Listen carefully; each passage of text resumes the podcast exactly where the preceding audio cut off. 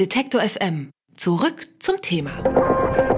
Mavi Phoenix. Der mischt schon eine ganze Weile die Poplandschaft auf. Der 25-jährige Rapper und Popkünstler kommt aus Linz in Österreich. Vor allem seit 2017 geht's steil bergauf für ihn.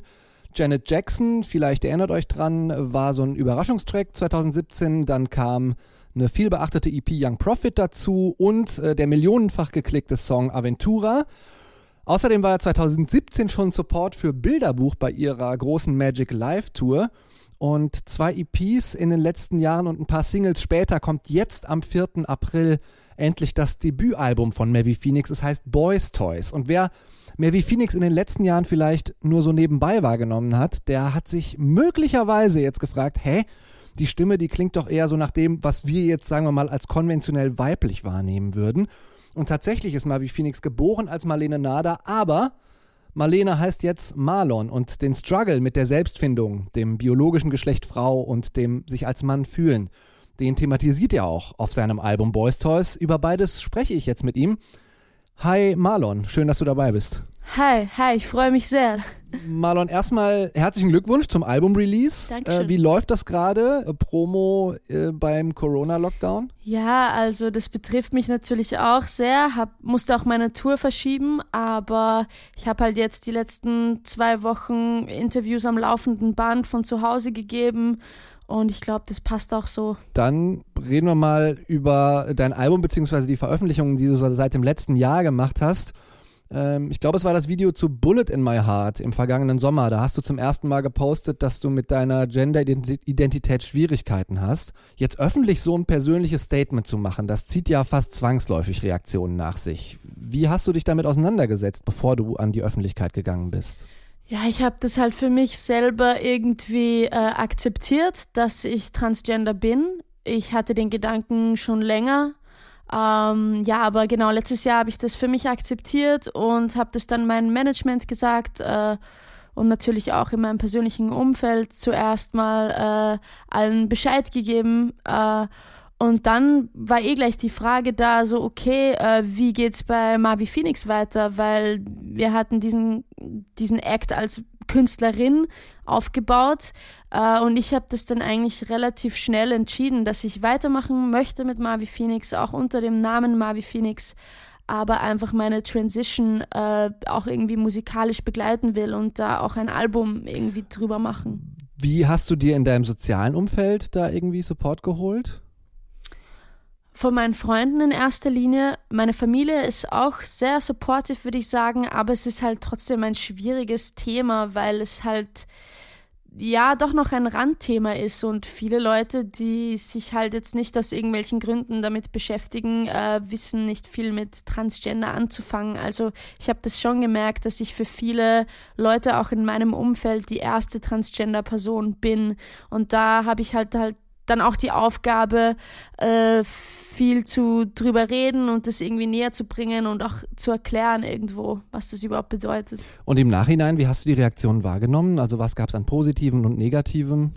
Ich habe die Reaktionen als sehr positiv wahrgenommen, äh, merke aber doch auch, dass es eine Umstellung ist für meine Fans äh, und auch für mich selber irgendwo. Ähm, fühlt sich schon alles wie ein Neustart an. Also ich habe so das Gefühl, das Album Boys Toys ist so ein bisschen ein Neustart, ein bisschen ein Coming-of-Age-Album und ein super Fundament so für mich als Künstler in Zukunft weiterzumachen.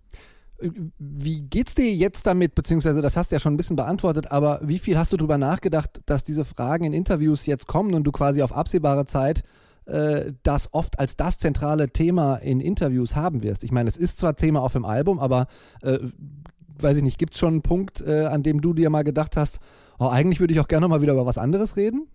Ja, anfangs noch nicht so, aber jetzt so nach einigen Wochen von Interviews über das Album bin ich jetzt schon an einem Punkt, wo ich mir denke, ich würde auch gerne über die Musik reden auf jeden Fall. Aber es ist halt beides irgendwo, weil ich habe ja das Album gemacht über dieses Thema und spreche das auch im Album an und ich rede ja auch gern darüber, sonst hätte ich das ja gar nicht zum Thema gemacht. Also ich finde es ja auch schön, dass ich so eine Position einnehmen kann, dass ich darüber rede und es den Leuten irgendwie näher bringe.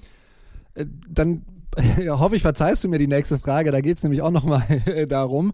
Ähm, mir ist aufgefallen, dass du auf deinem Album sehr viel mit so verschiedenen Männertypen, Männerrollen spielst. Also ähm, zum Beispiel in der neuesten Single zu 12 Inches ist das, glaube ich, ne? Da stehen äh, Lines wie I'm sweet, I'm fly, I'm your average guy. Nebenzeilen, äh, die dann eben mit diesen 12 Inches, also einem 30 Zentimeter Penis, so verstehe ich es zumindest, äh, rumprotzen. Welcher Typ willst du eigentlich sein? Äh, vielleicht auch in der echten Welt und nicht nur auf dem Album.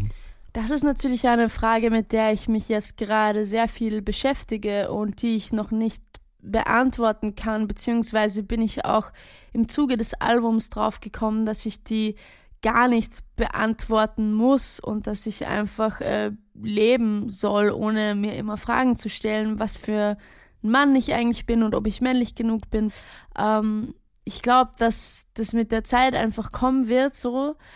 Und äh, ja, aber es ist natürlich ein Thema so, weil ich habe das schon gemerkt, dass es halt bei Männern auch sehr viele Stereotypen gibt und dass man vor allem eben dieses Männlichkeits, dass man eben männlich genug ist, das ist total toxisch und das ist total schlimm.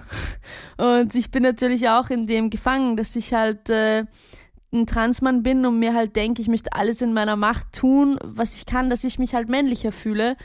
Und ja, das muss man halt irgendwie ausblenden und sich wieder in Erinnerung rufen, dass das eigentlich Schwachsinn ist. Das heißt, du hast so die Sorge, dass du dann tatsächlich äh, auch in so eine, in so, in so Stereotypen ähm, rutschen könntest, vielleicht auch unbewusst, ähm, die du eigentlich ablehnst? Habe ich das richtig verstanden? Ja, genau. Gut, äh, dann mal neben der ganzen äh, Gender-Identität vielleicht eine rein musikalische Findungsfrage. Ähm, wie kommt man denn in Linz das ist eine 200.000 Einwohnerstadt in Österreich, eigentlich zu so einem urbanen Sound, weil für mich klingt das nicht nach Provinz, sondern eher nach Großstadtdschungel. Vielen Dank, das fasse ich als Kompliment auf. Ähm, ich weiß es nicht. Ich glaube, ich habe mich immer sehr an Amerika orientiert, Hip-Hop, Rock. Das war so das, was ich gehört habe über meine Teenagerjahre. Ähm, ich habe dann auch angefangen zu produzieren mit einem Produzenten aus Linz, der heißt Alex, mit dem habe ich auch das Album gemacht jetzt. Der ist halt auch, der kommt zwar auch aus derselben Stadt, aber hat auch so einen krassen World Sound fast schon, also so World Music mäßig. Äh, ich glaube, das ist einfach die Globalisierung, das ist das Internet, dass du Zugriff auf alles Mögliche hast, dass du irgendwie nicht mehr so gebunden bist an deine Lokalität und an deine Kultur, die, die du vielleicht zu Hause hast. Außer dass wir aktuell gerade sehr an unsere Lokalität gebunden sind. Ähm, das war der Künstler Mavi Phoenix. Auf seinem Album Boys Toys setzt er sich intensiv und sehr, sehr offen mit seiner Selbstfindung als Transmann auseinander. Darüber habe ich mich mit ihm unterhalten. Das Album erscheint am Freitag, jetzt den 3. April. Vielen Dank, Marlon, aka Mavi Phoenix, für das Gespräch. Danke dir. Alle Beiträge, Reportagen und Interviews können Sie jederzeit nachhören im Netz auf detektor.fm.